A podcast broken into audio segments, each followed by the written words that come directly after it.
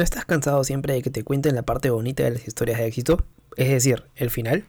Pues yo sí, prefiero 100 veces, hasta mil veces que me cuenten el principio y sobre todo el camino de que han seguido otras personas para poder alcanzar el éxito. Y justo esto tratamos en este episodio. Hoy hablamos de la importancia de empezar, de lo que debemos tomar en cuenta y sobre todo lo que debemos también dejar atrás. Y sin más, este es el episodio número 14 del podcast de Resiliente. Empezamos. Bienvenido a Resiliente, el podcast donde hablamos de tecnología, negocios y cultura digital. Además, te damos a conocer las mejores técnicas, habilidades, tips y herramientas que podrás aprovechar y aplicarlas en tu camino emprendedor. Así que prepárate para escucharnos y lee los beneficios después. Y ahora, su anfitrión y creador de este podcast, Renzo Izquierdo.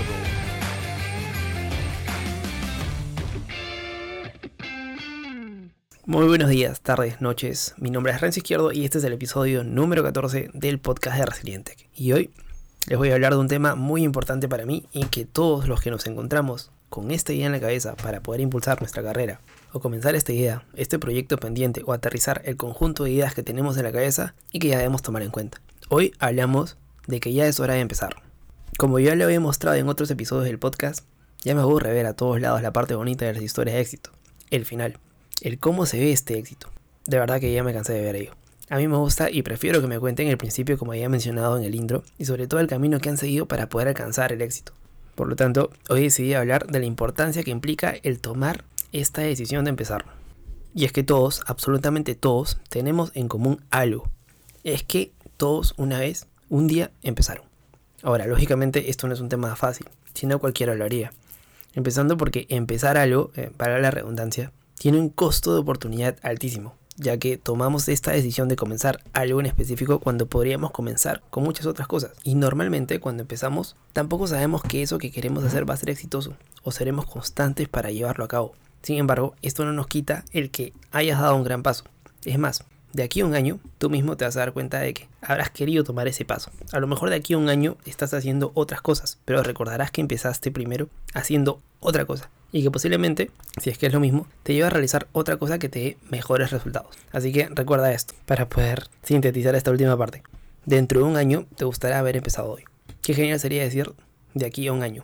Tipo, wow, menos mal empecé esto, porque he empezado aquello que puede ser lo mismo, que me gusta mucho, que puedo gastar mi tiempo libre en esto y noto que la gente le gusta y me siento también mucho más enfocado.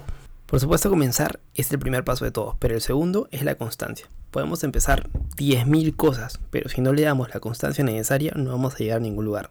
Un ejemplo claro que creo ahora último mucho es el de los creadores de contenido, sobre todo en video o youtubers. Estas personas que actualmente cuentan con cientos de miles de suscriptores en sus canales y generan ingresos de miles de dólares al mes, convirtiéndose en toda una locura que genera la publicidad digital y que termina pagando por su contenido, es un caso de éxito muy conocido. Por otro lado, no falta siempre el comentario de algunos que podría parecerle ridículo, pero por lo que mueve la publicidad de internet, es sostenible ahora mucho más que antes. Pero lo que me llama la atención de esta gente, que son los habituales haters, es lo que se dice de que cómo estos tipos están haciendo este tipo de cosas y pueden tener miles de seguidores en su canal. La gente los envía muchísimo. Pero lo que no saben o simplemente no lo toman en cuenta es que esta gente también viene creando videos de forma consistente, día tras día, semana tras semana, subiendo de 2 a 3 videos por semana durante años, sin parar. Incluso desde hace más de 10 años, casi desde el 2010, la mayoría que tienen miles de seguidores han empezado en ese rango de tiempo. Por ejemplo, es el caso para mí de Marcus Browley, youtuber norteamericano que realiza sus revisiones de equipos tecnológicos de distintas gamas. Él actualmente tiene como 12.5 millones de suscriptores, pero comenzó a subir sus videos desde el año 2008-2009, cuando tenía 14 años, haciendo revisiones de tecnología de estos, de estos años, páginas web, laptops de la era, productos de Apple, entre otros. Lógicamente, a medida que agarraba más experiencia, su contenido fue mejorando a lo que es hoy. Sus videos son de muy alta calidad y cuenta con un equipo para producirlos. Él empezó desde el primer video y a la fecha ya lleva más de 500. Y así muchos otros creadores de contenido más. De por sí, la gente les envía muchísimo, pero lo que no saben es que estas personas llevan más de 10 años prácticamente cuando comenzó YouTube. Normalmente los que tienen éxito tienen una constancia asombrosa y no es nada fácil tener más de 100 videos. Cuando la gente habla de ellos, de cómo pueden ganar dinero si no hacen nada, que no hacen nada, prueba grabarte generando contenido al menos una vez por semana de unos 10 o 15 minutos sin desistir. Como cuando lo hicieron ellos. Esa gente lleva empujando mucho más que uno. Cuando uno está echado, cuando tú estás echado en el sofá, esa gente grababa grababa grababa y subía videos y la constancia ha sido lo que les ha hecho llegar a donde están hoy. Hoy es muchísimo ya más complejo, hay demasiada competencia y es complicado destacarte. Pero seguramente que si lo haces con un tema interesante, enfocándote en generar valor de tu a tu contenido y persistes y empujas en ello, pues lo vas a conseguir, tarde o temprano lo vas a conseguir. Por ende que nadie envidie los resultados de otros sin conocer sus sacrificios, sin conocer su constancia. Esto lo he aprendido mucho de la gente con la que me he rodeado. Son gente que ha empezado muchas cosas y han tenido éxito gracias a ello. Hagas lo que hagas, empieza desde muy poquito y haciendo pruebas, prueba y error, prueba y error, hasta que encuentres el camino. No esperes a montar todo desde cero. Al final es empezar rápido y comenzar. Haz un producto mínimo viable y si la gente le gusta, prueba. Y si no, cambia. Y prueba algo que primero disfrutes y ayudes a los demás para que también tengas ganas de hacerlo. Puedes empezar desde mañana. ¿Quieres empezar un canal de YouTube? Hasta con el celular y audífonos puedes hacerlo. La tecnología ahora ayuda bastante. ¿Quieres empezar algún podcast? De igual forma. Igual. ¿Quieres empezar un nuevo proyecto? Empieza por aprender de la materia. ¿Quieres aprender un nuevo idioma? Pues empieza con las series en ese idioma que tanto buscas. Lo que quiero llegar es que si esperas a tenerlo todo controlado, para empezar vas a llegar tarde, ya que vas a intentar hacer un plan tan grande que cuando lo termines probablemente esté desfasado, que fácil ni siquiera son realizables o no aplica la realidad. Empieza por conocer rápido a tu cliente, ya que si no lo haces y la lanzas, te das cuenta de que nadie lo usa. A partir de ahí, ponte a hacer cambios sobre ello. Una de las principales razones para no empezar es por miedo. Y esto es de lo más común, de lo más normal. Muchos de nosotros nos quejamos de que no nos gusta el trabajo que realizamos, pero por no dar ese cambio, ya sea de comenzar algo nuevo, empezar a crear tu CV para cambiar de trabajo o empezar tu propio, tu propio proyecto, por ese miedo uno termina por posponerlo. Tener miedo es normal, pero no tenemos que atascarnos ante él. Eso, eso es lo que no está bien. Hay que exponerse al fracaso y para ello tenemos que hacernos el miedo.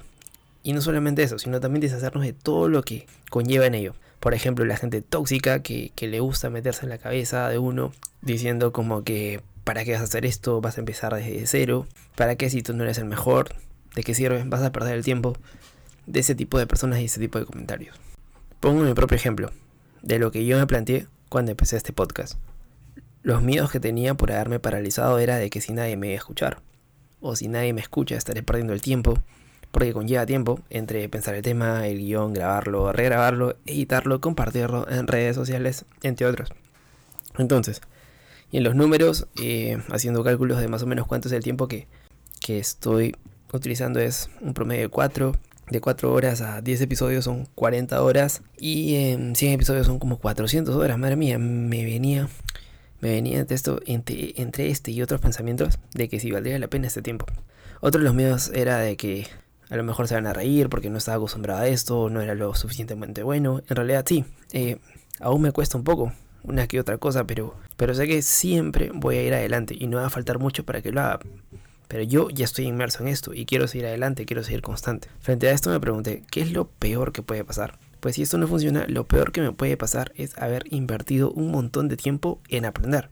Porque yo para hablar en este podcast necesito parar, necesito pensar, necesito realizar un guion, escribírmelo todo. Y el hecho de pasar esto a papel, mis pensamientos, ordenarlos, ponerlos en entendible, es la mejor forma de aprender. Estoy seguro que escuchaste que esto de lo mejor de la forma de aprender es enseñar porque para poder hacerlo tienes que ordenar tus ideas y tienes que plasmarlas en algún lugar para poder expresarlas correctamente a las demás personas que tengan que aprender. Leer un libro, por ejemplo, para aprender está bien, pero leerlo, resumirlo, esquematizarlo y luego explicárselo a otra persona es una manera brutal de aprender. En mi caso cojo un poco de libros, de lo que aprendo en mi día a día, cojo ideas de, alguna revista, de un blog, de una revista de tecnología, de, aquí, de allá, un poco, y hago un guion y grabo este episodio de, del día de hoy, por ejemplo. Entonces, y si esta es una forma o razón por la que he perdido tiempo, pues está bien, creo que vale la pena. Todo lo que conlleva con ello está bien, aprendo un montón de cómo es que se hacen las cosas. Enseñar lo que tú sabes hace que aprendas más aún, porque lo primero que tienes que hacer es informarte sobre ello. Habré invertido un montón de horas, sí, que podría estar en mi casa, a lo mejor viendo Netflix, descansando, sí, pero decidí comenzar a hacer esto, aprender y mucho más sobre negocios, marketing digital, desarrollo profesional, desarrollo personal, sobre cómo montar una web, por ejemplo aprendes. Y si al final no obtengo la respuesta, pues no pasa nada. Por supuesto habré, habré estado decepcionado porque no obtengo los resultados que esperaba. Y entonces, funcione o no funcione, dentro de un año diré, menos mal empecé, menos mal decidí hacerlo porque, porque yo sé que a través de este podcast voy a tener otras oportunidades que todavía ni siquiera soy capaz de imaginar. Pero estaré ahí gracias a lo que estoy haciendo hoy.